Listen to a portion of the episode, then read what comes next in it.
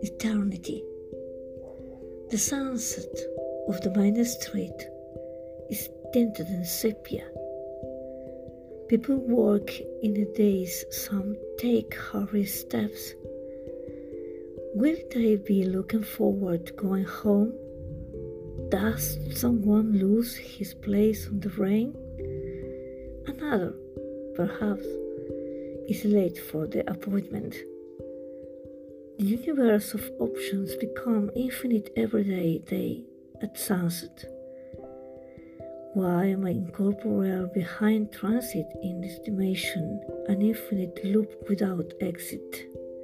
Invisible to out, inaudible, and trying to break the silence for help, looking for a silver thread that crosses the cycle unsuccessfully.